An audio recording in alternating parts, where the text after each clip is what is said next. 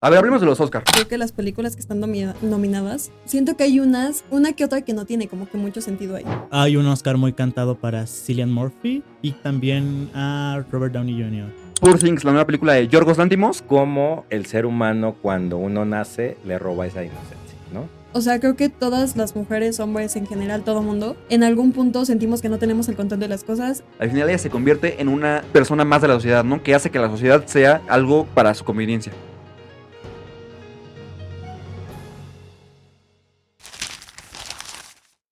Y bueno, bienvenidos a este nuevo episodio de Detrás de la Trama, en donde cada semana vamos a hablar de cine. Creo que la semana pasada estu- estuvimos muy mamadores porque no estuvo Karina, pero pues ya. Hola, ya estoy de vuelta. Y bueno, esta semana vamos a hablar de las nominaciones del Oscar y de la película Poor Things.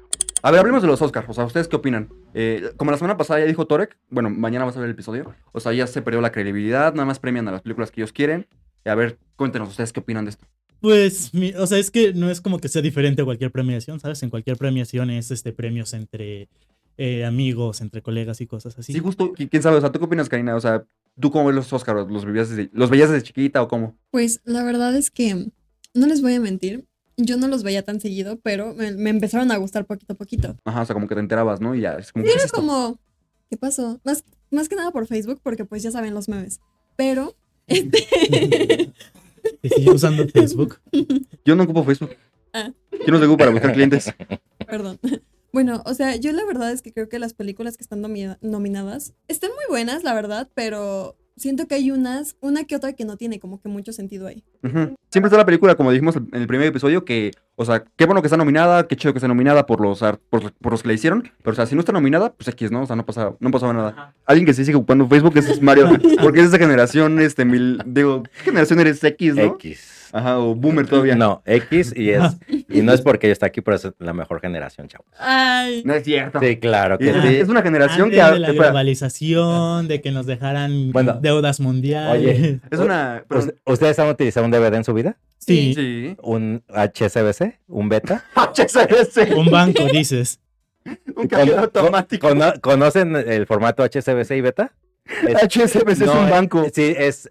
No, pero así era el formato beta, que era uno más chiquito y uno más grande. Eh, es- no son VHS. VHS, perdón, VHS. HSBC. pero no los. Gen Usted, Z presente. Y Mario es de la generación que a Facebook le dice Facebook, Facebook. O al podcast le dice el podcast. no, claro que. Y bueno, las películas nominadas, pues ya este, en nuestra cuenta de TikTok lo podrán ver. En la mejor, en mejor categoría, pues las principales fueron Barbie, Oppenheimer, Poor Things, que son las favoritas. Eh, ahorita hablamos de Poor Things y de Oppenheimer y de las demás películas. Pero a ver, de Oppenheimer, que es como la más premiada en, la, en esta temporada de premios, ¿ustedes qué opinan? A mí la verdad me gustó mucho, pero a ver, empecemos. Sí, igual creo que es de, de las fuertes candidatas. Creo que hay un Oscar muy cantado para Cillian Murphy y chance también a Robert Downey Jr. ¿No crees que, bueno, o sea, a mi gusto, yo sí se lo daba a Mark Ruffalo por Poor Things, Ah, yo el de mejor también. actor de reparto? Ajá. William Defoe te gustó la, bueno, hablamos de Poor Things, pero ¿te gustó la actuación de William Defoe? Sí, sí, bastante, pero sí creo que, o sea, en un aspecto más crítico se la podrían dar para allá. Sí, aunque bueno, ahorita hablamos de Poor Things, les digo, pero no sé, la de William Defoe sí me pareció que el maquillaje pues obviamente es un complemento y todo, pero como que sí le apoyó mucho el maquillaje. Pues no sé, la verdad sí me, de, de los tres en la temporada de premios de mejor actor de reparto, yo sí lo daba a Mark Ruffalo, pero pues yo creo que va a ganar Robert Downey Jr., ¿no? Sí, Pero, igual. ajá. Siempre han dado sorpresas, entonces a lo mejor igual. A ver, este, ¿cuáles son tus sorpresas favoritas de tus sorpresas buenas y malas de así en los Oscar en general? Cuando ganó Mi- Coda, ¿no? Ay, ay, no sé. Pues por Oppenheimer, voy por Oppenheimer para mejor película. Pues no tiene muchas candidatas a, que le rebaten tantos premios. O sea, ¿qué otra película puedes decir este? Después de Oppenheimer, ¿cuál es la más nominada? Pues la más ganadora, pues, en la, en la temporada de premios es Barbie, pero pues también las favoritas, una de las Pero favoritas no es está Poor tan nominada. Pero no está tan nominada porque Sí, creo no. para los Oscars tiene cinco nada más, ¿no? Ajá, ¿ustedes qué opinan de eso? De que, o sea, se metió en Barbie en una polémica bien grande. No nominaron a Greta Gerwig por dirección y a la otra por... A Margot Robbie, perdón. Por, A Margot Robbie por mejor actriz. tiene, un- tiene una muy buena actuación, me gusta. Bueno, en general me gusta cómo actúa ella, o sea, tiene como que su toque. Pero creo que era algo muy básico. O sea, que para los Óscares uno busca como que te den ese sentimiento y creo que su actuación sí es muy buena, pero no es lo que se busca para algo tan específico, no es no es tan guau. O sea, es algo muy básico y muy buena actuación, pero es muy básico. Ajá, o sea, sí funciona para la película y todo, pero pues... Pero no para una nominación. Yo discrepo. A ver, tú Ah, qué... A ver, tú. Pues, o sea, viéndolo como de un punto de vista más técnico, este, la película siempre se está manejando en cambios de tono. De Barbieland, que es una cosa bien idealista, al mundo real, que pues ya es un estilo realista. Y como técnica actoral, Margot Robbie sí va fluctuando entre, ok, idealismo y realismo, idealismo y realismo. Y creo que es un trabajo muy verosímil. Y creo que si alguien tendría que estar nominado por trabajo actoral en esa película, es ella. Bueno, que no se lo den al Ryan Gosling y A la. Margot, ¿no? Y Ryan Gosling. Lo que sí estoy de acuerdo es que pues Greta hizo que todo este trabajo se viera un poquito forzado o un poquito inconsecuente, entonces creo que a partir de eso pues es como que mancha el trabajo de los demás, ¿no? Un poquito. Y creo que sí, en este caso para mí Greta Gerwig no, no era candidata tan fuerte a esta nominación, pero pues entiendo que pues la señora tiene un fanbase muy fuerte y no es la primera vez que nominan todo su trabajo menos a ella, ¿no? Entonces, ya como los fans de Greta están así de que ya denle su nominación. A ver, ¿tú qué opinas, Mario? O sea, ¿te gustó la película? ¿Qué opinas de la película? Bueno, la película sí me gustó. O sea, en general sí, sí me gustó. El, el detalle de cada, de cada set y, y- y la forma de haber incluido todo lo de Barbie, Ujú. a eso se me hizo este, espectacular. La primera escena, ¿no? La de. Sí, la primera es Odisea al el espacio. mundo de Barbie. Así, todo, toda esa parte está espectacular, la, la película, ¿no? Pero a final de cuentas tampoco es una película que creo que sea tan comercial como para, para premiar en los Oscars. ¿no? O ¿Comercial sea, o Bueno, tan tan- prestigiosa, no? Bueno, tan prestigiosa como para, para que esté en los Oscars, ¿no? O sea, entiendo Oppenheimer porque Oppenheimer a final de cuentas es una película que trae mucha producción, trae una historia, es una historia verídica, ¿no? Y a final de cuentas es para las nuevas generaciones, ¿no? Está muy bien estructurada, la verdad. Exactamente, sí. Entonces, pues nada que ver con Barbie. Entonces, pero sí, bueno. no, o sea, eh, hablando de Oppenheimer, o sea, ya en aspectos técnicos también, o sea, en sonido, en van a decir que soy el chico sonido, pero o sea, en sonido, en mezcla de sonido, este, o sea, es- Oppenheimer es una cosa increíble, ¿no? Pero bueno, también mejor película extranjera, este, nominaron a esta la película Sociedad de la Nieve que hablamos la semana pasada, este, Y no quedó Totem. Nuestra película mexicana no quedó ah, sí, no quedó Totem, chale. Era muy cantado que iba a estar entre la Sociedad de la Nieve o Totem, pero ya, o sea, viendo como el recuento del cine de, el cine nacional al menos, sí creo que quizás fue contraproducente mandar Totem como a competir. Yo hubiera apostado más como por temporada de huracanes. Mm, Sí, pero como que ni siquiera le hicieron caso en las finalistas para mandarlas, ¿no? O sea, Ajá. era heroico, radical y la de Totem. Sí, justo. Sí. Eh, es que aparte es adaptación de un libro y es de mis libros favoritos también. La de temporada de Ajá. huracanes. ¿Pero ustedes vieron Heroico? ¿No? Yo tampoco, ya está en Prime, la iba a ver este fin de semana, pero pues dije no. Hay que verla. Sí, Sí, yo, yo hubiera apostado Yo más por Heroico. películas. Exacto. Bueno, por heroico que por totem, ¿no? O sea, a final de cuentas, heroico es un caso verídico del colegio militar, ¿no? Que yo sé que no pasa nomás en nuestro país, sino en todo el mundo, pero a final de cuentas es la presión social que tiene este muchacho al entrar ahí, porque su mamá eh, se queda sin seguro social, él entra a los 18 años y para que la señora está enferma de este, diabetes, entonces todo el tratamiento por ahí. Pero la frustración del chavo ¿Y cómo nos trata, no? es impresionante. Y cómo los tratan, y cómo lo trataron él en especial, pues yo creo que eso hubiera impactado un poquito más que, pues. Sí, bueno, que, bueno, yo creo que para el Oscar, eh, bueno, no vi la de Heroico, pero escuché mucho de ella. Y siento que para mandarla al Oscar, sí hubiera sido una mejor opción, la verdad, porque, o sea, nos convenía más para que tuviera más chance. Porque Heroico sí escuché que tiene un- una forma de ser filmada eh, muy americanizada, ¿no? O sea, que ocupa mucho de Kubrick, que ocupa mucho de, eh, del cine americano en general. Entonces, no sé, siento que a lo mejor mandamos Roma, ¿no? Mandamos ese tipo, ese tipo de películas más contemplativas, como la de Totem, que a comparación de la de Heroico sí es muchísimo más contemplativa. Entonces, para ese estilo, tipo este, los Oscar, como La Sociedad de la Nieve, que es una película así enorme, este, con un ritmo eh, y una película que pues, cualquier persona puede ver sin problema, eh, sí nos convenía más mandar a Heroico, ¿no? O sea, yo creo que en general todas las películas que tienen como que ese toque, bueno, que vienen de mm, basadas en hechos reales, yo creo que están muy, muy, muy, muy buenas. Porque al final te da como que ese sentimiento de realidad, te da como que ese golpe de vida. Entonces creo que son de las mejores películas y es muy bueno que estén nominadas. Digo, yo no sé si en su momento ustedes vieron como un acontecimiento que tuvimos nosotros, como fue el, el- lo del 68, ¿no? Por ejemplo, hay Rojo Amanecer, no sé si ya vieron Rojo Sí. Amanecer, ¿no? Este, que siento que es, que no te están mostrando la matazón en Rojo Amanecer, sí, todo porque todo ¿no? está en un departamento y la angustia se vive en el departamento, ¿no? Entonces, yo creo que ese tipo de películas para el Oscar, yo creo que causa más impacto, ¿no? A, a lo que hizo Totem, ¿no? que pues es un tema que a final de cuentas pues sabemos que pasa en cualquier parte del mundo, ¿no? Entonces yo creo que eso es lo que, lo fuerte que debe de, de México mandar para que pues seamos este, vistos, ¿no? Porque pues la Sociedad de la Nieve es el acontecimiento de, de, este, del avión, ¿no? Y de los sobrevivientes. Algo más de morbo, pues, o sea, heroico. ¿A quién, a quién no le gustaría ver? Este, ah, vamos a ver cómo tratan a los estudiantes mexicanos en el ejército, ¿no? Es algo, pues, mucho más interesante, con más morbo, como la Sociedad de la Nieve, eh, que, o sea, se comieron a sus compañeros y todo esto.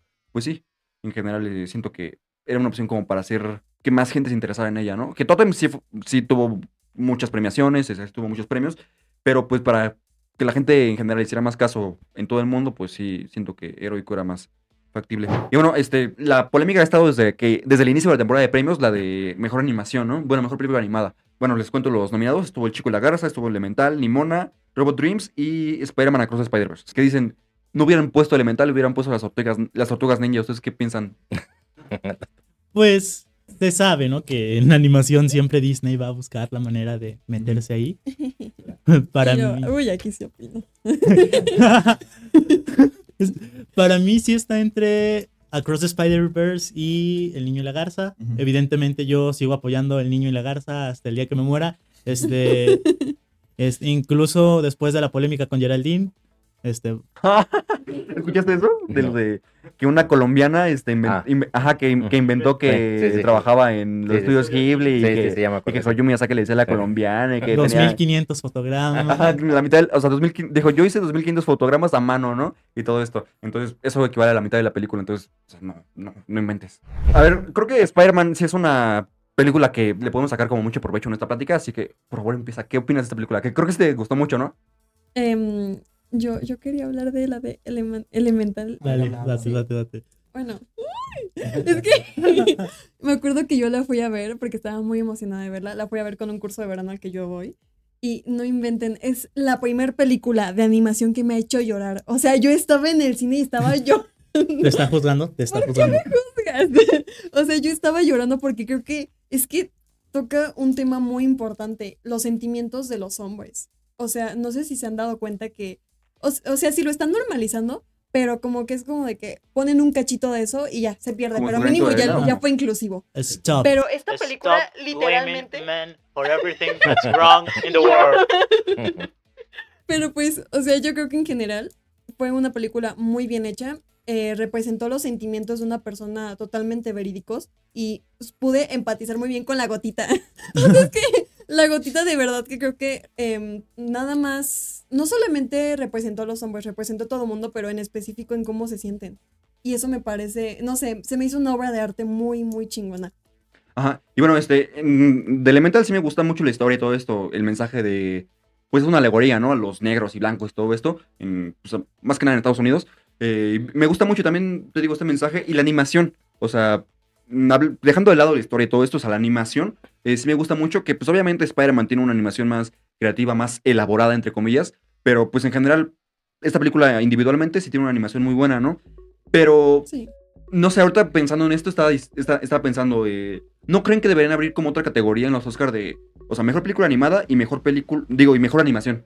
Mm, sí, eso Es, estaría o muy sea, bien. es que yo tengo problema incluso con las animaciones, ¿sabes? Porque al final de cuentas no son un género o no, s- o sea, son un medio para hacer una película. Ajá, como dice Guillermo del Torito. Ajá, exacto. Entonces, o sea, ¿por qué una película de animación no puede competir por mejor película como tal y ya sin que una categoría exclusiva para películas animadas o productos animados exista? Ajá, o sea, es- con las películas animadas pasa como pasaba antes más, pero sigue pasando con las películas extranjeras, ¿no? O sea, que para Ajá, que las justo. nominaran a mejor película tenían que, quién sabe qué hacerle a los ejecutivos de los Oscars, ¿no? Ajá. O sea, los productores, ¿qué onda? Eh, que era muy, bueno, sigue siendo muy difícil, ¿no? La, la prim- la primera película nominada a mejor película este, en general fue la de La Bella y la Bestia, ¿no? Y después El Rey León, después ya abrieron la categoría. Ese año tuvimos un cine muy diverso, ¿no? El Chico y la Garza tuvo animación 2D y bueno, este, Pixar con Elemental sí tuvo una animación, pues lo que ya es el estándar, ¿no? Que es animación, que ya es animación digital, ¿no? Ah, lo bueno de aquí es que ganamos porque no nominaron a Wish. La peor película de Disney. ¿Sí la viste? No. no, pero a mí no. O sea, es que a final de cuentas te tiene que atrapar el, un tráiler. Y a mí el tráiler no me atrapó, entonces dije, Ah. Así de, ¿tengo Bye. motivos? No. No. ¿Buenos motivos? Tampoco, Tampoco. pero no me importa. No, pero es que el tráiler no. Si el tráiler no te atrapa, pues no. O sea, Exacto. exacto. Y desde ahí no me atrapó el tráiler. La animación se veía bien feita, ¿no? Así como. ¿Qué onda con el render? O sea, como, bueno, en los colores, o sea, Disney siempre nos sorprende con colores así, o sea, como muy saturados todo esto. Y en Wish, bueno, al menos en las imágenes que vi, porque yo tampoco la vi, eh, así tiene unos colores muy desaturados y todo esto, ¿no? Que a lo mejor para la historia la, la ayuda, para el lenguaje cinematográfico de la película y todo esto, pero pues no sé, a comparación de otras películas que Disney en esta categoría, digo, con esta película de Wish, sí quiso como emular esto de Spider-Man, ¿no? O sea, que les digo, de animación digital y encima dibujarle eh, 2D. Pero, ay, no sé si me causa mucho conflicto. Sí, sobre todo para esta cosa de celebración de 100 años de Disney y todo Exacto. esto. Sí, justo, o sea, hubieran podido hacer una cosa increíble. Hubieran podido hacer, hacer este algo como fantasía. Claro. No. ¿No te gustó? Les voy a contar algo, les voy a confesar que mi Otra vez trauma regresó la chica funable. es que Te no, volvió a juzgar, Vi. envidia. No, miren, la verdad es que esta película, de hecho, mi mamá está escuchando esto porque ya le enseñé el podcast, entonces mamá, ¿tú sabes esto? Nuestra fan número uno, junto con mi abuela. ¿Qué tal, señora? Di- disculpen. No la estoy juzgando, ¿eh? Esa película fue mi mayor trauma de la infancia. O sea, a mí me daba miedo la película, me daba terror. No me pregunten por qué. Tanto que la original mis papás la compraron y todo. Yo la tiré desde la azotea. Porque me daba miedo la película. Entonces, si ustedes me ponen fantasía a la actualidad, yo lloro. Pues si estamos en la azotea con una película, no sé por qué no te daba miedo. Este, si quieren que hagamos stream reaccionando a fantasía, déjenlo aquí abajo. Déjenlo aquí para. Oigan, a ver, Llorando, Karina. ¿no? esto parece un equipo, ¿eh? La verdad. Esto parece más funa en conjunto. O sea, pero sí, o sea, sí hay películas así como muy creepy que, o sea, sí te dan miedo, ¿no? O sea, por ejemplo, a mi hermana y a mí de chiquitos nos daba miedo la de Charlie fábrica de chocolates. Sí, Está muy buena. ¿Cuál? ¿Cuál de las dos? La, la última, Charlie de chocolates. Miren, a mí La de la- Willy- la de ah, Johnny. Depp. Ok. La entrada No es del Rey León, creepy. o sea, la de el canto, el inicio, no lo soporto tampoco, me da miedo. y por ejemplo, sí, en, la, en sí, fantasía, sí, lo que más me da miedo es, ubican la escena de la mujer volcán. Sí. ¿Mona? No, ¿Qué? no, ay, La mujer ¿Qué volcán. es eso? En la película de Fantasía. fantasía. ¿Has visto Ah, fantasía? sí, sí. Mm. Esa parte, esa parte me, me traumé. Pero bueno, a excepción de eso, es una muy buena película de, de Disney. Fantasy. Y bueno, llegó el momento de hablar de Poor Things, la nueva película de Yorgos Lantimos. Esta película habla de un científico medio loco que le mete al personaje de Emma Stone el cerebro de su bebé. Por lo que ella tendrá que aprender todo desde cero en el cuerpo de una adulta. A ver, por favor, cuéntenos, cuéntenos qué opinan de esta película. Que, o sea, yo me quiero guardar mis opiniones porque la verdad amé esta película. Pero a ver, tú cuéntanos, Charlie. De entrada yo iba con mucha expectativa, ¿no? Este, desde que inició la temporada de premiaciones es como, es que esto es lo mejor y es que esto es lo mejor, entonces iba como muy a la expectativa del cine, no, no tenía mucha idea de qué esperarme porque pues es Yorgos Lantimos, el señor está medio loco. Sí, es como una mezcla entre Guillermo el Toro, Tim Burton, pero también Quentin Tarantino. Ajá, o sea, lo veo medio trastornado, pero sé que eso es característica de gente creativa, entonces, este, lo, no están aquí. O sea, Willy Wonka podría ser un gran... Willy Wonka de Johnny Depp podría ser un gran este, cineasta. Sí, sí, sí, genuinamente. Y pues, o sea, creo que, o sea, tenía como mucha expectativa como en el, lenguaje cinematográfico, lo visual, este, mucha expectativa en la actuación de Emma Stone concretamente, pero no tenía nada respecto a trama, o sea, no tenía idea de qué se iba a tratar o Sí, yo cómo tampoco. Nada más sabía lo de... Nada más sabía que era como una adaptación de lo de Frankenstein. un proceso similar, entonces creo que eh, la película usa como toda esta premisa para criticar mucho la sociedad, la naturaleza, el comportamiento humano de una manera bastante satírica, lo cual me gustó bastante. Igual, no creo que sea una película para todo el mundo, evidentemente, desde... No vayan a verla con alguien Por retrógrada. favor, no vayan con sus papás. No Sí. cometan ese A error. menos que sean de una mentalidad muy libre, ¿no? Pero si son muy No, retrógradas, ni no. eso. Yo me considero con mentalidad muy abierta y vi escenas que dije, ay, güey, ¿qué hago aquí? No, miren, la verdad es que, bueno, yo les voy a contar. em, yo ayer fui con mi papá a verla porque dije, pues, ¿saben qué? La voy a ver. O sea, no sé. A ver, pero cuando tu papá es así como muy... Mm, ¿Cómo es su mentalidad, pues? Miren, la verdad es que es a lo que voy. O sea, yo pensé que iba a ser una muy mala idea ya que estaba ahí porque dije como de, oh, por Dios, o sea, yo tenía el ice y estaba como de, este, qué bonito está el techo, ¿no? Pero, Pensé que iba a decir la de qué bonitos ojos tienes. pero miren, la verdad es que creo que fue la mejor idea que tomé. porque después la discutí con mi papá, discutimos la película de camino a mi casa y creo que fue la mejor decisión porque tú la ves con una mente, por ejemplo, yo la, yo la veo con una mente diferente a la mente adulta que tiene mi papá, más maduro. Él como que supo ver cosas que yo no pude ver y que me, me abrió la mente un poquito más. Entonces, la verdad, creo que es una muy buena idea si quieres ir con alguien que, que tiene esa mentalidad que tú sabes que, que te va a ayudar, que se van a complementar entre los dos. Entonces, creo que sí hay como discrepancia entre ir con alguien y... O sea, la verdad sí hubiera Sí. estado chido ir solita porque sí fue medio incómodo como algunos 10 minutos, pero de ahí en fuera creo que fue una muy buena decisión. Sí. Yorgos Lantimos uniendo familias. De hecho, porque estábamos peleando. A ver, Mario, ¿tú cuéntanos qué opinas de esta película y qué opinabas antes de verla también? Pues yo tenía ya muchas expectativas para ver esta película, sí fue lo que yo esperaba, sí había leído algo ya previo antes de la película. Y ya traía muchas expectativas, las cumplió todas, me gustó, excelente. Y la parte que más me gustó es cómo el ser humano cuando uno nace le roba esa inocencia, ¿no? Claro. Todo mundo nacemos y nos vamos formando y todos los ideales pues vienen de papás, ¿no? Sí. y esa inocencia que le van robando a ella durante toda la película, ¿no? Es lo que actualmente vivimos toda la sociedad. A final de cuentas, ella actúa con una naturalidad como un niño, ¿no? Y se deja ir como, como una niña. La escena que, pues sí, sí, sí me gustó mucho fue cuando ya se empieza a explorar en la mesa, ¿no? Porque a, fina- a final de... O sea, Yo viendo la Mario, para esas páginas. no, es que a final de No cuentas... que es que a final de cuentas es algo natural. Y ella, y ella lo hace con una naturalidad. Exacto. Me encanta cuando dice, oh por Dios, es que acabo de descubrir la felicidad. Claro. Mira, mira, ven, te enseño. Exacto. Sí, esa- Claro. O, sea, exacto. es considerado un pecado eso de estarse tocando y todo esto, pero, o sea, en la película lo muestran de una forma bastante natural, o sea, que a final de cuentas, eh, un niño, una... no sé, está muy raro también, ¿no? Porque se supone que es una niña, pero de- después hace cosas como de adolescente y todo esto, pero pues también siento que es algo Es muy que bueno para la película. Estás viendo, pues, toda su transición, desde niña hasta ya que es una De hecho, que regresa. si se dan cuenta, jamás lo vio como con algo de morbo, porque literalmente cuando estaba haciendo eso, hasta ella lo decía como de los saltos furiosos. O sea, como que ella lo tomaba como, wow, es que es- Claro. es, una aventura. Sí, Entonces le encantaba. Y como también la está película. como Y de hecho lo, demo- lo, lo mostraron como nosotros lo deberíamos ver. O sea, la verdad es que es A algo es muy...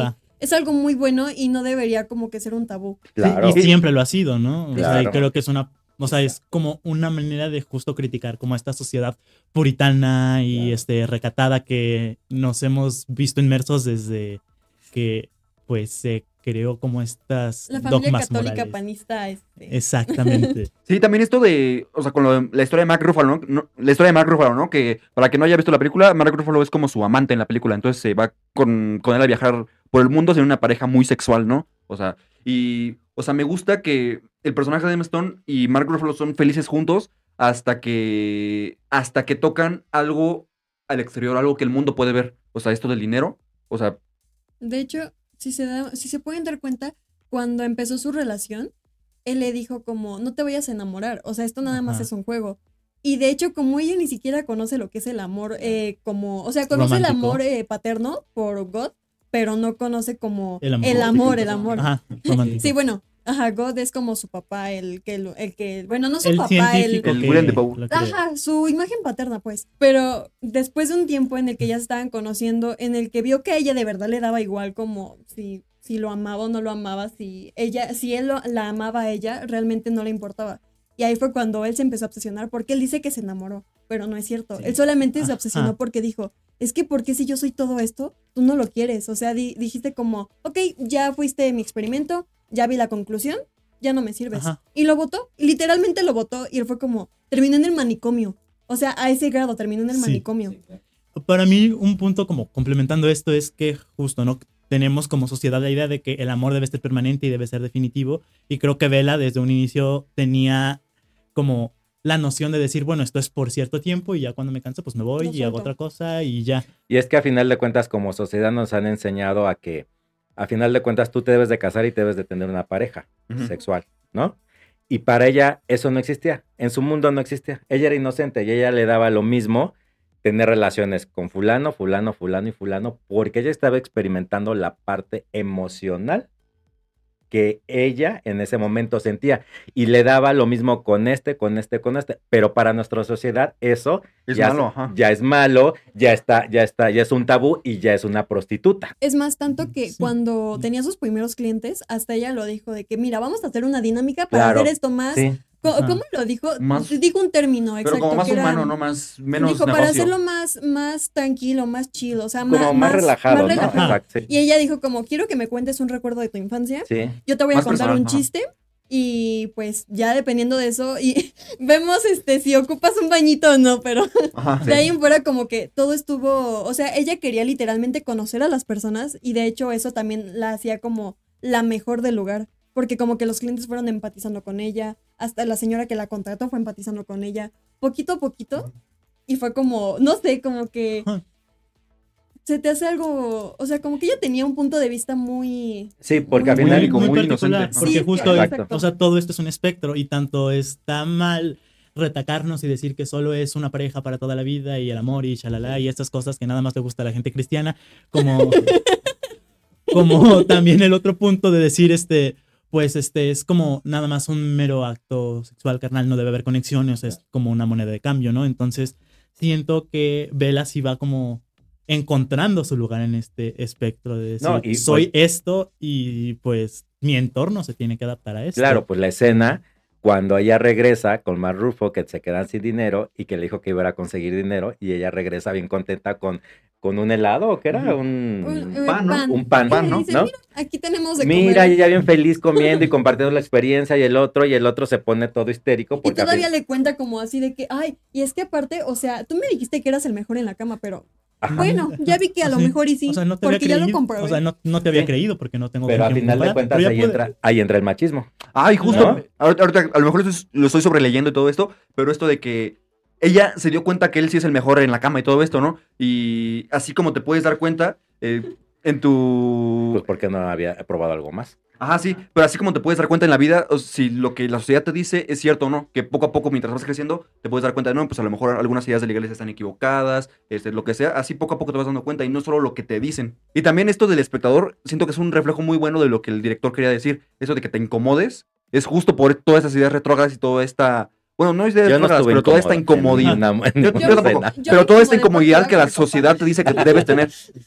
Ajá, pero justo, o sea, la sociedad te ha educado a que tienes que estar incómoda en, esa- en Es esos más, casos. es un reflejo muy bueno. Tanto que a mí me dijo mi papá, no deberías de estar incómoda. Me explicó por qué él no estuvo incómodo. Y al final, después de que platicamos, ya no me sentí incómoda. O sea, yo puedo vol- volver a ver la película con mi papá y ya no me va a incomodar. Pero en ese momento fue como, ¿dónde me meto?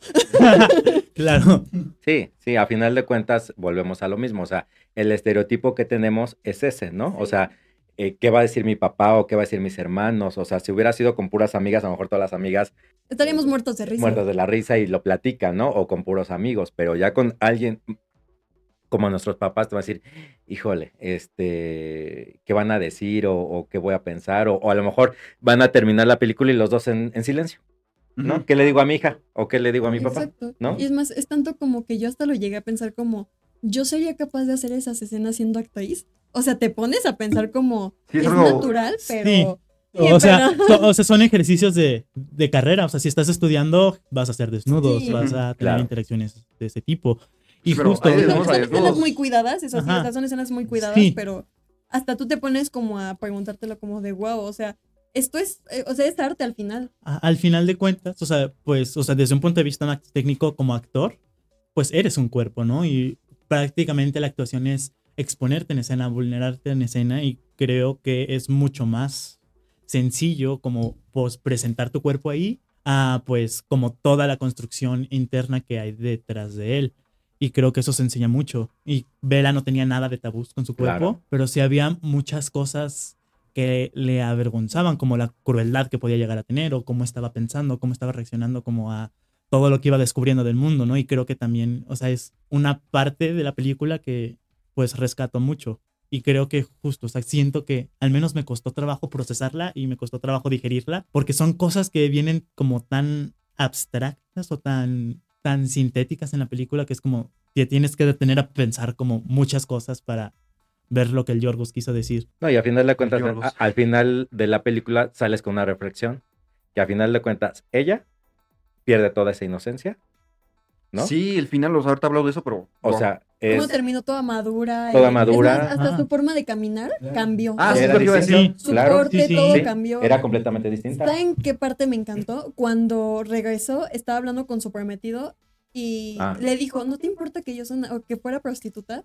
Y él le dice, es tu cuerpo. Claro. ¿Por qué debería molestarme? O sea, hasta los estudios. Y también eh, Claro. muestra muy bien la película como, pero- o sea, si no estás, si no eres una mala persona, una persona este, manipuladora en la sociedad, te van a hacer menso como a este pobre señor le hicieron, el, el prometido, ¿se acuerdan? Bueno, es que él sabía perfectamente a lo que iba. O sea, él sabía que Bella estaba experimentando. Sí, claro. le- estuvo Sí. dispuesto a esperarla, Sí. tanto que no le molestó. Fue como de, ok, es un experimento, estoy consciente de eso, pero eso no, no evitó que se Bueno, enamorara. al principio sí lo molestó, obviamente, pues al ser una persona en la sociedad normal, pero pues, ya poco a poco lo va No, aceptando. molestó, fue Sí lo molestó, molestó más- un poco. pero- O, bueno, lo sacó de onda. Sí, pero era más a raíz, o sea, yo lo veo más a raíz de las creencias arraigadas que tenía. Cuando, cuando God le empieza a decir es que pues los sentimientos valen verga, este, eres hombre de ciencia. Este, o sea, se pudo como desafanar como de esas ideas y pues ya como justo, ¿no? Como construir un criterio o una visión de la vida mucho más amplia. Y, apa- y aparte, ahí están retratando a otro personaje con otro tipo de pensamientos que cuando ella regresa y que le dice esta parte que tú comentas, que si no le importaba que se dio prostituta, pues a final de cuentas, como dice, pues es tu cuerpo, pero a final de cuentas, si hubiera sido otra persona, le hubiera dicho no, porque pues ya te tocaron varios hombres, porque ya no me gusta, si la hubiera dejado, que es lo que pasa en la actualidad, ¿no? O sea, una mujer tiene que ser como más pura y de un solo hombre, porque si no ya está mal visto, pero al revés no. Sí, no, si el hombre... de, ay, campeón. O sea, incluso lo vemos en la misma película. Claro. Este, está el personaje de Mark Ruffalo, está el esposo que tenía antes de que le pusieran el cerebro del bebé, que pues son así, o sea, de que son gente muy posesiva, de que tú eres mi territorio, tú, este, exclusividad, el te secuestro y te llevo un barco, pues para, pues para que no puedas estar con otros hombres, ¿sabes? Digo, a final de cuentas, el esposo la tenía ahí atada, ¿no? Por eso ella se sale y va y se avienta cuando como empieza la película, ¿no? Y tú no sabes por qué. Pero ya cuando ves las características del esposo, ¿no? Dices, no, pues con razón. Y lo que me fascinó fue que le pusiera el cerebro del cordero. Ay, Sí, o Es que sea, le quería fue- arrancar no- el no clítoris, no ¿qué es les- eso? No les voy a mentir, el final se me hizo muy perturbador, pero me fascinó. Ah, bueno, Sí, sí, claro. ahorita hablamos de eso, pero Sí. ¿qué opinan ustedes del final? O sea, en su opinión general, ¿qué les, les gustó o no les gustó? Pero también, para ustedes, ¿qué es el final? ¿Cuál es su lectura del final? Eso sí, Felicity estuvo de más, la verdad. ¿Quién? Se me- Felicity, la otra chica, Ah, la otra Ah. el segundo, sí, se me hizo... Como que Yo, estuvo relleno, pero... yo no discrepo. A ver, vas, vas. O sea, es que justo, ¿no? O sea, creo que como seres humanos tenemos esta experiencia de decir, ok, tuvimos algo memorable, algo bueno, algo que no queríamos que acabara, pero acabó o partió por ciertas circunstancias, entonces buscamos naturalmente replicarlo. Pero justo es como esta cosa No única y repetible que por más que tratemos de emularlo a la perfección, pues no se va a repetir porque cada evento o cada persona tiene Es una esencia única, exacto. Claro. ¿Y ¿Tú cómo crees que haya evolucionado este, la mentalidad y todo esto de Vela? ¿Cu- ¿Cuál crees que fue el inicio y el final de Vela? O sea, ¿cuál es tu lectura de cómo terminó siendo el personaje de Vela? Pues es que justo, la- el inicio es como la vemos con este La inocencia y todo esto. Pero más que eso, con esta hambre de explorar, esta curiosidad. Y justo esta, para mí la curiosidad detona justo en el ámbito sexual. Cuando se está explorando y está conociéndose más de ella misma y es como, ok, o sea, hay más cosas que no conozco. Y creo que ese es un móvil para pues ir como descubriendo las cosas del mundo. Y justo, creo que al final, al menos desde lo que yo entendí, porque creo que sigo pensando mucho en la película, Sí, sí, sí. es que, o sea, creo que al final entiende, ¿no? Que pues sí es como un móvil y sí es parte de la naturaleza humana, un tanto instintiva y primitiva, pero también entiende como estos procesos de socialización donde ya está como condenada, juzgada, este, estigmatizada. Y pues al final creo que se convierte justo en una pieza funcional para la sociedad. O sea, de que Sí, claro. toda esta pérdida de inocencia y todo este descubrimiento con las personas que se pusieron en su camino la hacen encajar en la sociedad y, sin, y no diría perder su esencia porque sigue siendo muy ella. Muy ella, exacto. Evoluciona. Ajá, pero sí cae en estos códigos sociales que antes no tenía. Justo es lo que yo iba a decir. Por eso te pregunté qué opinas de cómo terminó siendo el personaje, ¿no? Yo sí tengo una opinión muy diferente a la tuya, que pues al final esta película es de Yorgos Lantimos, ¿no? Cada persona va a tener una, una lectura de la película completamente diferente. No, No, y eso es lo padre. Unas más porque si fumadas todo de otras, mundo- claro, claro, claro. Si todo el mundo vamos a tener el mismo fin, Claro, o, el final- mismo criterio, pues no, no al valdría final, la pena. El claro. arte ya es más como, o sea, Sí. un producto se pone en la mesa para que lo interpreten de varias maneras y no Bueno, pero bueno, mi lectura de la película fue que al final Bella terminó siendo lo mismo que su padre, ¿no? Que God. O sea, si no pones tus reglas y si no eres una persona clara con lo que quieres con las otras personas y si no obligas a las personas de alguna forma a que hagan lo que tú quieres, te van a hacer menso y la- al- en la vida te va a ir como las otras personas quieren que te vaya, ¿no? Eh, entonces ella termina siendo como su papá. Al poner el cerebro de el cordero al, al ex marido y todo esto, siento que ella se convierte en esto, ¿no? En una persona que controla a todos los demás justo para que la sociedad no la afecte como pues, la sociedad afecta a quien tiene que afectar para que el sistema si- siga funcionando como funciona. Como Eh, que toma el control de su. Ajá, justo, pero de yo no creo que sea una pieza funcional para la sociedad, sino una pieza función hace que la sociedad sea una pieza funcional para su vida.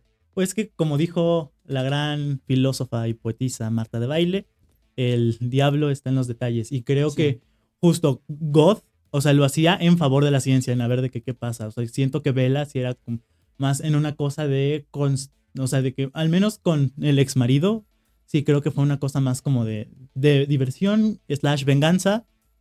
Porque Sí. bien, o sea, o sea, si bien Vela está como siguiendo estos patrones, sigue teniendo su esencia y sigue teniendo motivaciones muy diferentes para hacer los procedimientos que porque yo- realiza al final. Yo a final de cuentas no creo que si tú ya le das tu interpretación, pues lo hizo con el esposo por cómo se portaba el esposo. Pero Claro. no creo que lo vaya a hacer con... Justo, con- pero también lo hizo a su su, diversión, como dices, o sea, a su diversión, o sea, a lo que ella le conviene, ¿no? A lo que ella disfruta. Sí, digo, a lo mejor lo estoy sobreleyendo todo esto, pero esa fue mi, mi interpretación de la película, que al final ella se convierte en una persona más de la sociedad, ¿no? Que hace que la sociedad sea eh, algo para su conveniencia. ¿Tú qué piensas, Karina? Pues mira, al final yo creo que aprendió a dominar su mundo. O sea, creo que todas las mujeres, hombres en general, todo mundo, en algún punto sentimos que no tenemos el control de las cosas. Eso nos hace entrar en un bucle muy estresante en el que uno necesita tener el control de su vida. Y creo que ella logró encontrar un balance para lo que era su mundo y lo que era su conciencia fue un balance bastante, bastante acorde a la situación. Pero creo que sí, o sea, al final es la lección de que no te puedes negar a sentir. ¿Para qué vas a vivir si no vas a sentir las cosas? No importa si fuera bueno o malo. De hecho, cuando su amigo le mostró cómo era el mundo en realidad, bebés muertos, este, personas eh, pues ahí agonizando prácticamente, ella entró en un shock porque dijo como, es que porque yo tengo todo esto. Sí, o sea, la sociedad Y- está muerta, pues, o sea, Y ellos no, basura. exacto. Entonces, al final creo que la lección de la película, que yo creo que es, es que no importa si es bueno o malo, tú lo tienes que sentir. O sea, tienes que vivir la emoción en el momento, el dolor lo tienes que disfrutar. Simplemente tienes que disfrutar la vida como es, con todo y sus altos y bajos. Pero pues, obviamente, si eres una persona dominante, también aprendes a tener... Y para que cierres tu tus puntos de esta película, eh, como decía Charlie y yo, ¿piensas que Bella terminó siendo una pieza funcional para la sociedad o no? O punto medio. La verdad es que yo creo que sí, porque en esta sociedad actual, si no dominas tu mundo y no dominas en general las cosas, creo que no logras nada. O sea, terminó siendo la sociedad una pieza funcional para ella, ¿no? O, o como, como ves tú. Sí, usó la sociedad a su favor.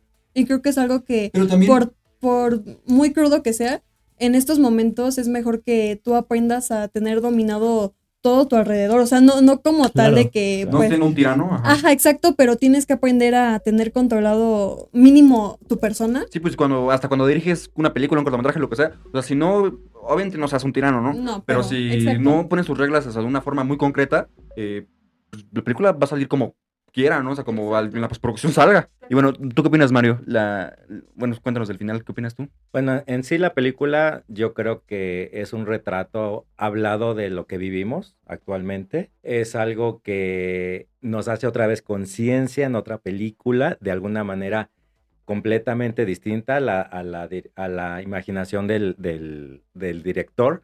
Y siento que es eso, es, tienes que vivir, experimentar, ser ese- esa inocencia, tienes que dejarte fluir y vivir en la vida. ¿no? Exacto. Sí, Así, justo. al final es eso, o sea, eso es lo que te deja la película, es tomar lo bueno, no perder tu esencia, pero ya lo experimentaste, o sea, no es de que, ah, como dice papá, no hagas esto porque ya sé que la cosa que te vas a caer, déjalo que se caiga. Tienes que sentir para aprender a dominar tus sentimientos. Sí, claro, por claro. supuesto, entonces ahí lo plasma muy bien de una manera que, que a lo mejor a mucha gente no le va a gustar, va a decir que es una película de una basura de película. Sí, una obscenidad. Ajá, exacto, sí. Mucha gente, a ver, vamos a esperar las Mis críticas, ¿no? papás, sobre todo. ¿no? Pero a final de cuentas es abrirnos a esa posibilidad, ser abiertos a toda la gama que hay, porque a final de cuentas, pues por eso, por, por eso debe, por eso hay blancos, morenos, de cualquier este, raza, ¿no? Y a final de cuentas nos dicen, esto es la perfección y no, ¿no? La perfección no existe, porque todos somos cuerpos diversos y, y mentes diversas. Entonces, o sea, a final de cuentas, Somos almas. claro, Ajá. por supuesto. Justo. Buenísimo. Hemos llegado al final de este tercer episodio de Detrás de la Trama. Eh, muchas gracias por estar aquí. Por favor, denos sus redes sociales y sus nombres. Este, soy Charlie y me encuentran como Bli Charlie en todos lados. Supongo que va a aparecer aquí. Espero. Y pues ahí estoy. Bueno, yo soy Karina, estoy como Cari-bajo de la H. Mi nombre es Santiago Oral. Estoy como Santiago.oral en Instagram. Mi nombre es Mario Portillo y mis redes sociales es Alberto Ruiz. Nada que ver. Adiós. Chao. Bye. Karina de la Huerta, Mario Alberto Portillo y Charlie González, junto con Torek Portugal y Santiago Geral, en el podcast de Detrás de la Trama.